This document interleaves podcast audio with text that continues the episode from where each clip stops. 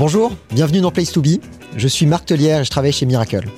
Ce podcast vise à explorer les différentes facettes du monde bouillonnant des plateformes B2B, qui est un sujet qui me passionne. Écosystème de vendeurs, facturation, paiement, connectivité. On va explorer tous ces sujets dans Place to Be.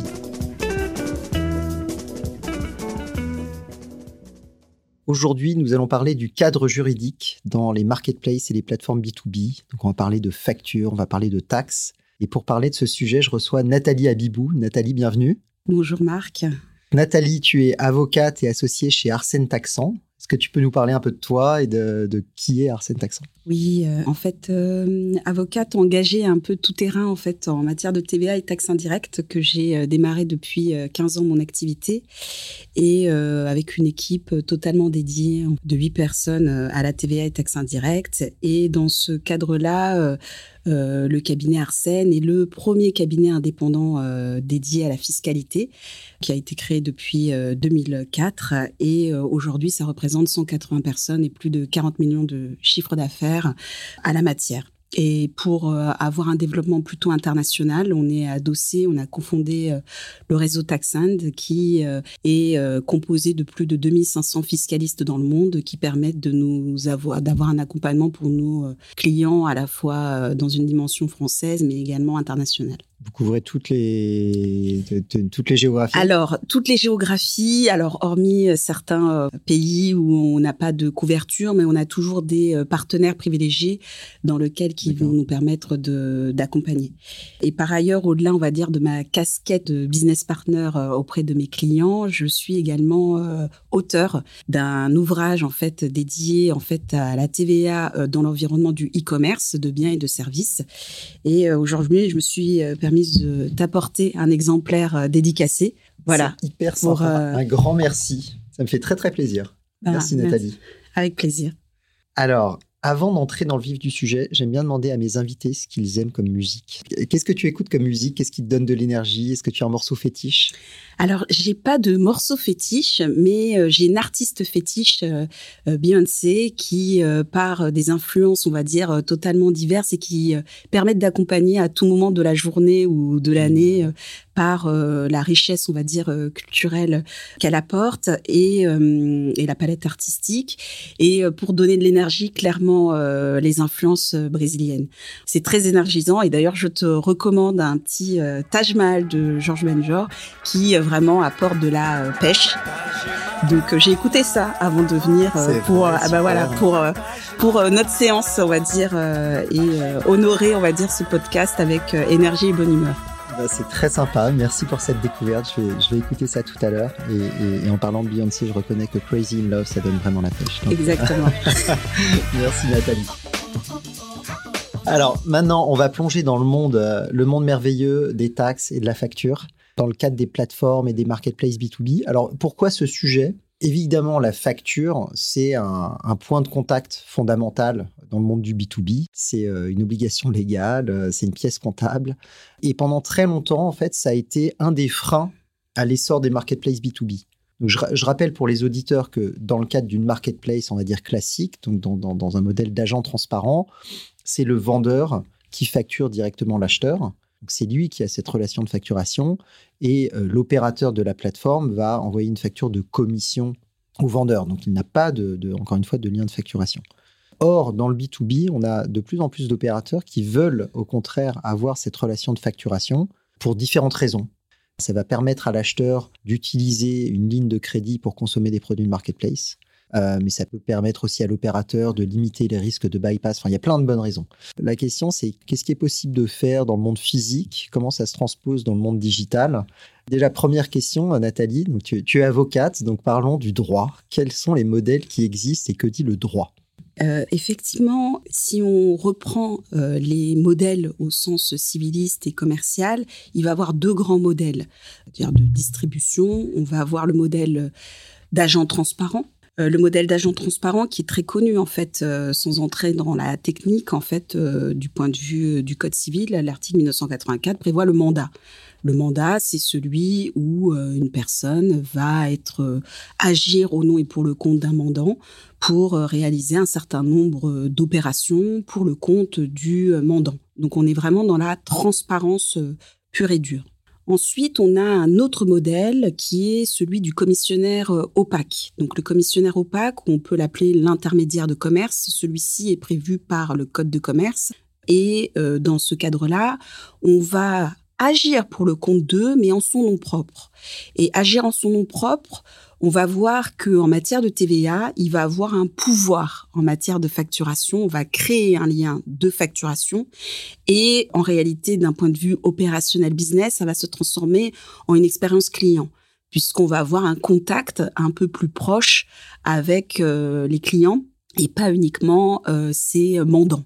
Donc ça, c'est très important. Et si on prend en TVA, ces modèles, en fait, on les retrouve en pratique. On a nos propres règles, en fait, les propres règles en matière de TVA qui vont conduire à trois possibilités. On a le schéma de la place de marché, vraiment marketplace assez classique qui va agir en transparence. Et dans ce cadre-là, on est vraiment j'agis au nom et pour le compte d'eux. On a euh, le modèle qui est assez innovant du One Creditor, celui que tu euh, évoquais, hein, qui va permettre d'avoir un lien direct avec euh, les clients de facturation. C'est l'agent commissionnaire qui agit en son nom propre et pour le compte d'eux. Et un dernier modèle, qui est un modèle qui est assez fréquent et qui continue, hein, qui est un modèle clé, c'est l'achat-revente, ce qu'on va appeler euh, plus souvent le dropshipment, et on va comprendre dans, dans quelques instants euh, ce qu'on entend par euh, ce terme de dropshipment avec l'importance du flash title. D'accord, très bien. Alors, tu, tu, viens de parler de flash title. Parfois, on entend parler de, flash ownership. Qu'est-ce que, est-ce que c'est un modèle qui existe euh, en tant que tel? Est-ce que toi, tu utilises ce terme euh, à proprement parler ou... Alors, c'est un terme qui est plutôt euh, business. On l'utilise pas, on va dire, dans, dans le corps, on va dire, purement réglementaire. Mais l'idée, en fait, de flash title, flash ownership, c'est de se dire qu'on a une propriété de marchandises de manière flash, instantanée. C'est-à-dire que il n'y a pas forcément euh, prise de possession physique des marchandises, mais il va avoir un transfert de propriété qui va être quasi instantané. Hein. Pour prendre concrètement, on a euh, le vendeur, euh, l'intermédiaire et le, le, client, et en fait, sans que ça se voit physiquement, parce que le vendeur va transmettre directement la marchandise au client, mais à un instant de raison, il y aura bien un transfert de propriété qui va se faire pour avoir deux relations juridiques entre le vendeur et l'intermédiaire et l'intermédiaire et le client. Alors, on voit que dans ce cadre-là du dropshipment, hein, parce que c'est celui-ci. En fait, c'est ça. en fait, c'est un euh, modèle de dropshipment. Qui est un modèle exactement de dropshipment et qui est, il faut faire une différence avec le modèle du commissionnaire. Parce que le modèle du commissionnaire aujourd'hui, notamment des commissionnaires à la vente, on ne devient pas propriétaire juridique des marchandises. Alors que dans le dropshipment, on le devient. C'est le modèle d'acheteur-revendeur mmh. et on devient propriétaire des marchandises et on va voir que euh, ça peut avoir des conséquences euh, assez concrètes en matière de TVA, mais aussi de responsabilité des marchandises. Merci pour la clarification. Hein, je, répète, pour la compréhension des auditeurs et pour ma propre compréhension. Dans, dans, le Code civil, il y a bien deux modèles, le modèle transparent, le modèle de commissionnaire opaque, agent transparent et commissionnaire opaque et en matière de TVA, donc trois grands modèles avec le modèle d'agent transparent, donc marketplace, le modèle one creditor, agent commissionnaire, et le modèle classique d'achat-revente qui peut se traduire par un modèle de dropship. Donc, euh, merci pour ça. Ce que je propose, c'est qu'on regarde chacun des modèles. Donc déjà, si on, commence par le modèle de, de marketplace, donc d'agent transparent, qui, dans ce cas-là, émet la facture et qui collecte les taxes alors, ce modèle est très euh, classique. Alors, je serai obligée de revenir sur le bouleversement qui a, qui a eu lieu au 1er juillet 2021, qui a un peu rebattu les cartes dans l'appréciation, en fait, du traitement de TVA du modèle de marketplace. Mais si on revient sur les rôles, on va dire, précis, on a une facturation et une collecte de la TVA par le vendeur parce que seul le vendeur est connu du client, puisque la place de marché marketplace va intervenir dans en transparence. C'est-à-dire que lui, son rôle est vraiment de lier les parties, de les présenter, mais n'a aucun rôle dans la définition, dans les conditions en fait de vente. Et donc la facturation reste la responsabilité du, euh, vendeur. Euh, donc ça, c'est un point euh, important. Après, on peut se dire aussi que du point de vue de la plateforme, lui, son rôle aura un rôle dans sa facturation, mais de la facturation de sa prestation de service, de, euh, de commission.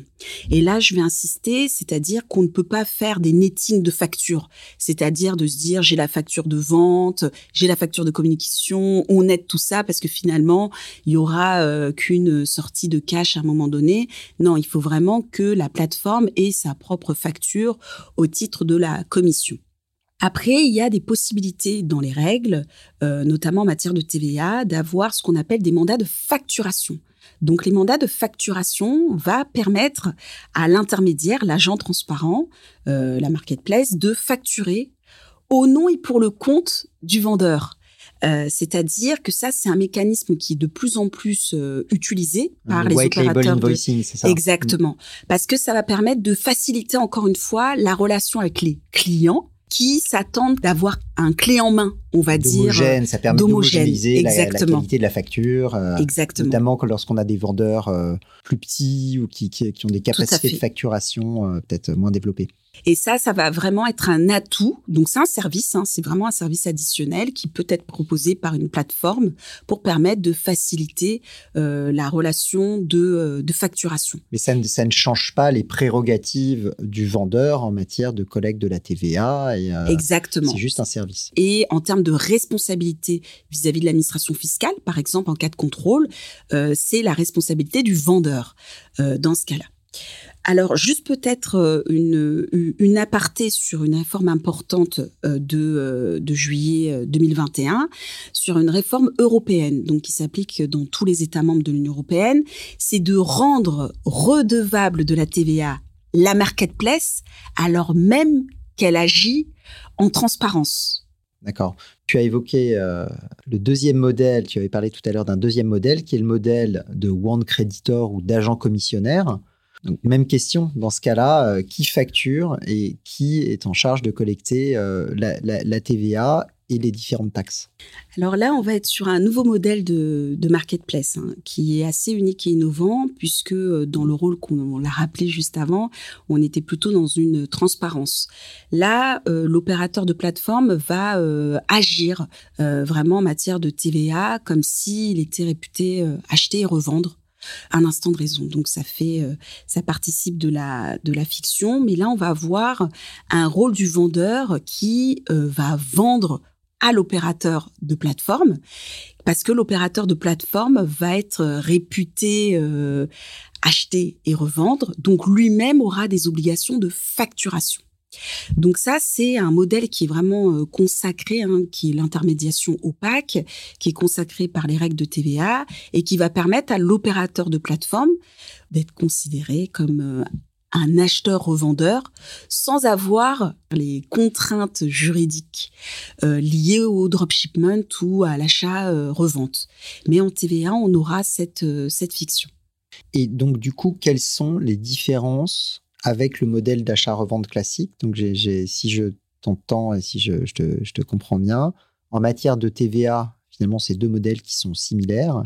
En revanche, en termes juridiques, c'est là que la, responsabilité juridique est différente, c'est ça? Exactement. En matière de TVA, on va avoir des conséquences communes. Euh, tu as parfaitement raison, euh, Marc, mais c'est vrai que en matière, euh, on va dire, de responsabilité, comme on l'a rappelé, hein, le commissionnaire opaque n'est jamais propriétaire des marchandises, alors que dans un modèle de dropshipment, on va avoir on va dire, le flash title, le flash ownership en fait présent, et aussi c'est sur la fixation des prix.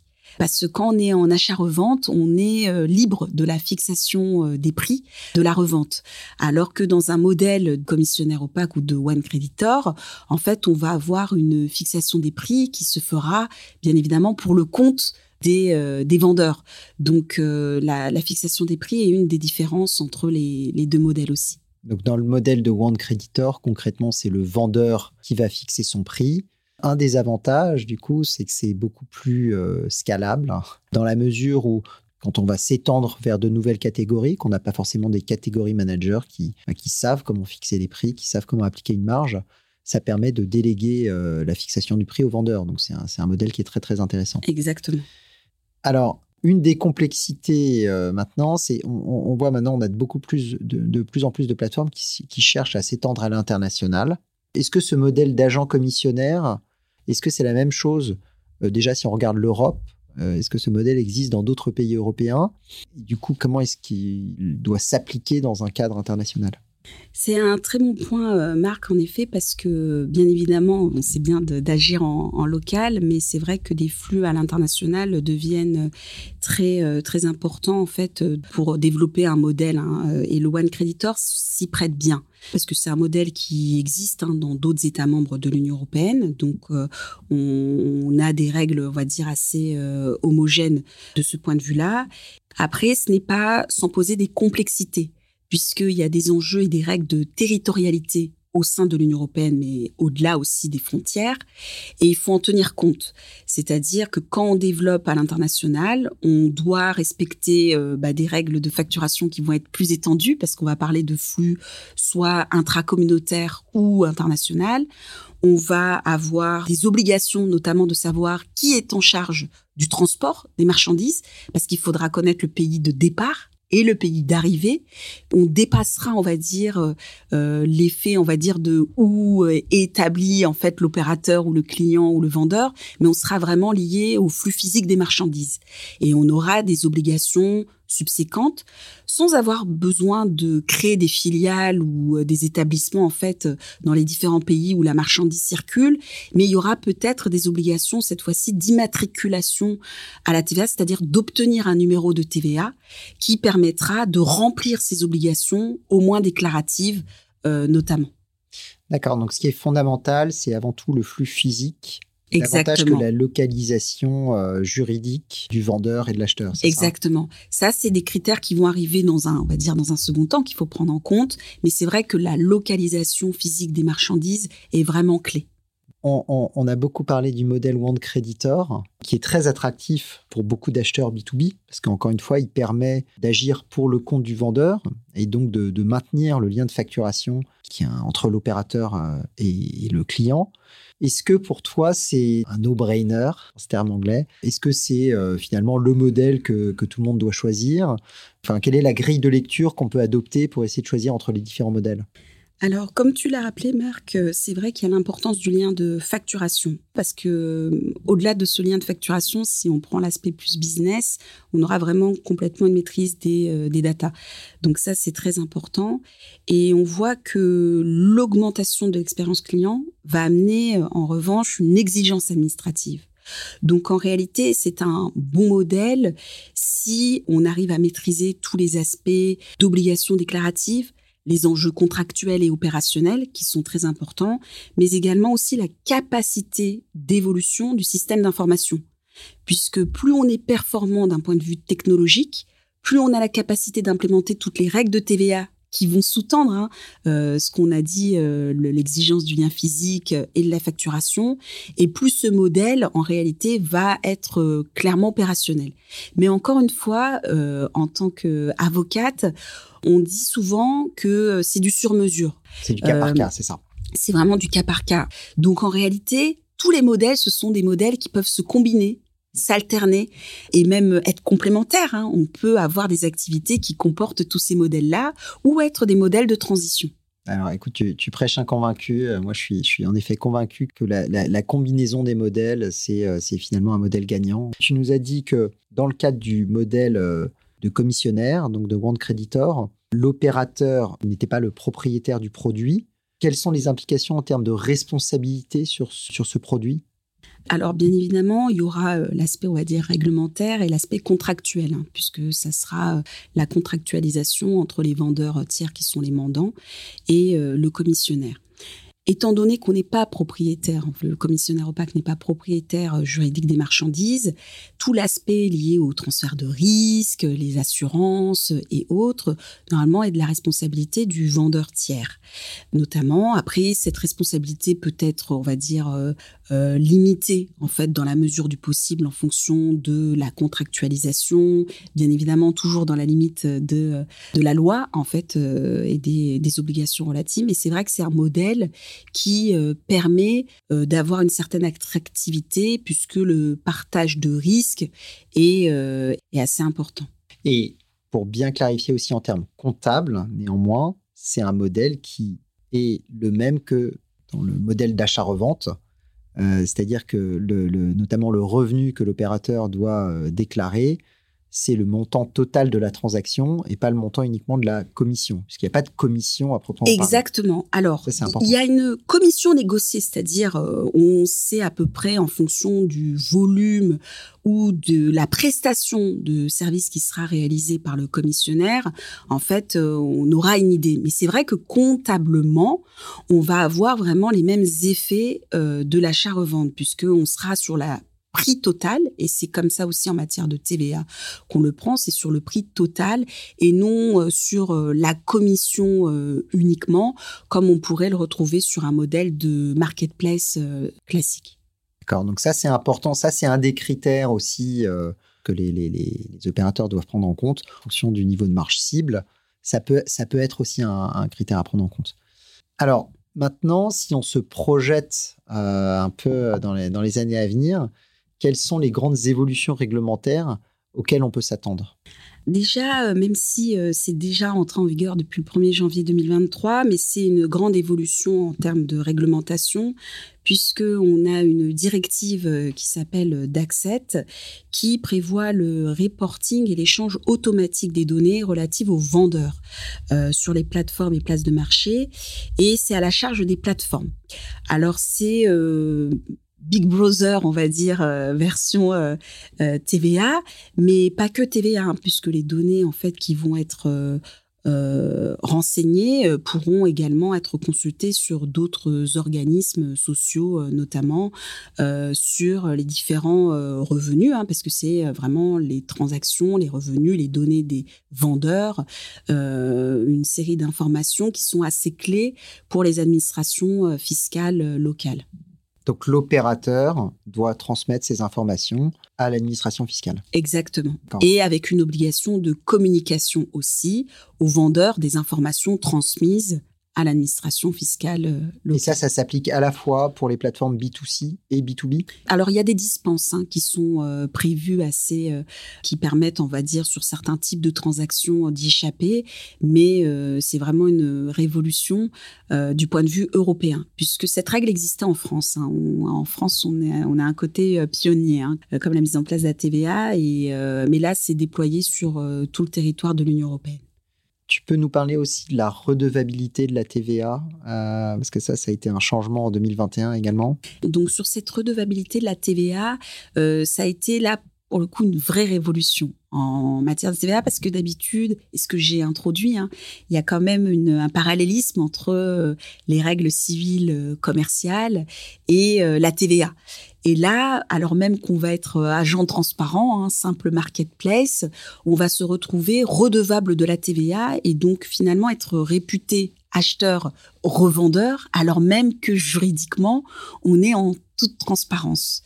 Mais dans des cas bordés, précis aujourd'hui, en tout cas euh, dans le premier temps, c'est de se dire c'est on a une marchandise qui est en provenance euh, d'un État tiers de l'Union européenne, par exemple une marchandise qui est livrée euh, directement de Chine vers un consommateur euh, de l'Union européenne et qui aura une valeur de moins de 150 euros.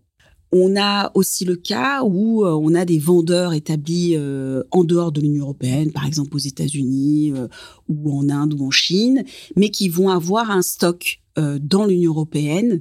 Et là, on va considérer que c'est la plateforme qui doit collecter la TVA en lieu et place des euh, vendeurs. Donc ça, c'est vraiment une véritable révolution. Euh, c'est une mesure qui a fonctionné puisque l'Union européenne prévoit de, l'étendre. L'Union européenne prévoit d'étendre cela, c'est notamment la directive VIDA, c'est ça hein? Exactement. Donc VAT in a Digital Age. Exactement, ou en France. c'est TVA à l'ère du numérique. Ça, ça s'applique au monde du B2C, dans, quelle mesure est-ce que ça se transpose dans le monde du B2B Effectivement, c'est dans l'environnement B2C en fait que ces règles s'appliquent, mais néanmoins dans le projet Vida, euh, il y, a, y, a, une velléité en fait de euh, élargir dans le dans le domaine du B2B pour justement en fait euh, accroître la responsabilité des plateformes parce que pour vous dire en pratique hein, euh, les administrations fiscales locales considèrent que les plateformes ont accès à tellement de données qu'elles doivent jouer un rôle dans la perception et la collecte de la TVA pour éviter les fraudes. Et euh, dans ce cadre-là, c'est vrai que le projet VIDA bah, prévoit d'étendre dans certains cas, bien sûr, pour avoir euh, aussi une responsabilité dans les flux B2B.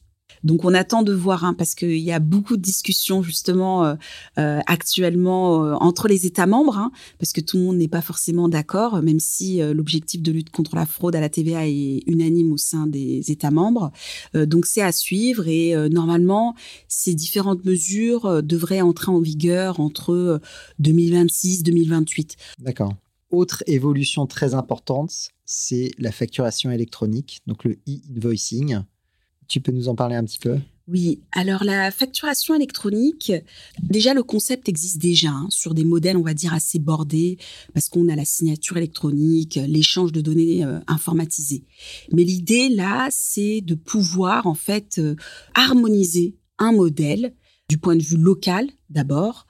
Et euh, il y a une réforme, notamment le projet de directive VIDA, qui prévoit une réforme un peu plus d'envergure pour que ça soit déployé au niveau européen. L'idée, c'est d'avoir une facture électronique obligatoire entre euh, des assujettis en fait français quand on prend la réforme française et euh, sous un format obligatoire et qui devra transiter par un portail public de facturation qui euh, permettra de faire transiter les données de facturation invoicing donc quand c'est à destination d'un client. Et par contre, il y a une autre obligation qui est souvent méconnue, qui est le e-reporting, qui est la transmission des données autres que celle de la facturation électronique qui concerne les flux de transactions internationales, euh, notamment B2B, les flux B2C, euh, les flux d'exportation euh, de marchandises qui devront transiter par le portail public de facturation. Donc c'est pas un flux de facturation, mais c'est un flux de transmission de données quasiment en temps réel. Donc je comprends que c'est un format particulier, donc ça a des implications techniques Néanmoins, est-ce que ça a des implications en matière de collecte des taxes indirectes et de la TVA alors, il n'y aura pas d'impact avec la collecte des taxes, mais l'obligation de facturation électronique devra être alignée avec euh, la déclaration de TVA, puisque l'objectif en fait euh, de ces euh, mesures, c'est de pouvoir avoir une déclaration de TVA pré-remplie. Donc, il faudra avoir conscience, si on reprend nos modèles hein, qu'on a évoqués euh, auparavant, euh, typiquement sur un modèle marketplace, il faut que le vendeur ait conscience que l'obligation de invoicing pèse euh, sur lui. Mais par contre, s'il y a un mandat de facturation, comme je l'ai évoqué, il faudra euh, bah, voir euh, si c'est le mandataire qui prend le relais et se mettre, on va dire, bien aligné euh, et clair sur le sujet, puisque la déclaration de TVA in fine sera posée, déposée par le vendeur. Voilà, donc typiquement, chaque acteur dans la chaîne, selon son modèle, aura la responsabilité du invoicing ou du e-reporting en fonction en fait des flux associés. Donc, Nathalie, il y a une chose qu'on n'a pas évoquée jusqu'à présent. On a beaucoup parlé de TVA. Néanmoins, euh, les autorités peuvent être très créatives en matière de taxes, euh, on le sait tous. Euh, il y a d'autres taxes directes ou indirectes, je pense à l'éco-contribution par exemple. Est-ce que du coup, tu peux nous parler des, des prérogatives du vendeur et ou de l'opérateur en ce qui concerne ces autres taxes directes ou indirectes? Si on prend les, euh, autres euh, taxes indirectes euh, qu'on peut avoir, alors les contributions n'est pas forcément considéré comme une taxe, mais impact aujourd'hui euh, plusieurs filières de production.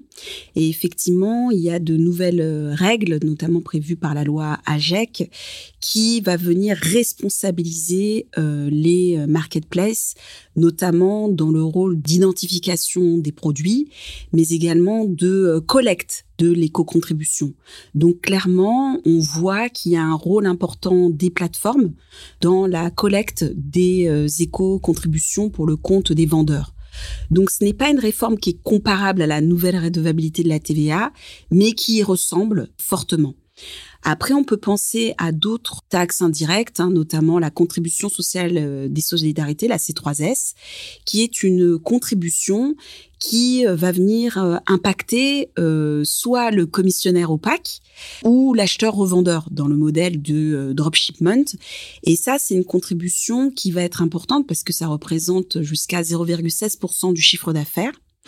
Mais pour les commissionnaires opaques, il va avoir des dispositions en fait qui vont permettre efficacement de tenir compte de la marge et non pas du euh, chiffre d'affaires intégralement réalisé. Et ça, c'est une opportunité qui doit être saisie puisqu'elle existait dans le domaine physique, hors e-commerce, de manière traditionnelle, ce régime particulier. C'est-à-dire que concrètement, euh, la C3S s'applique dans le cadre du modèle euh, commissionnaire, s'applique à la marge et non pas au revenu. Exactement. Donc ça c'est important. Et ça c'est important. Si on remplit toutes les conditions, bien évidemment, c'est vraiment une opportunité.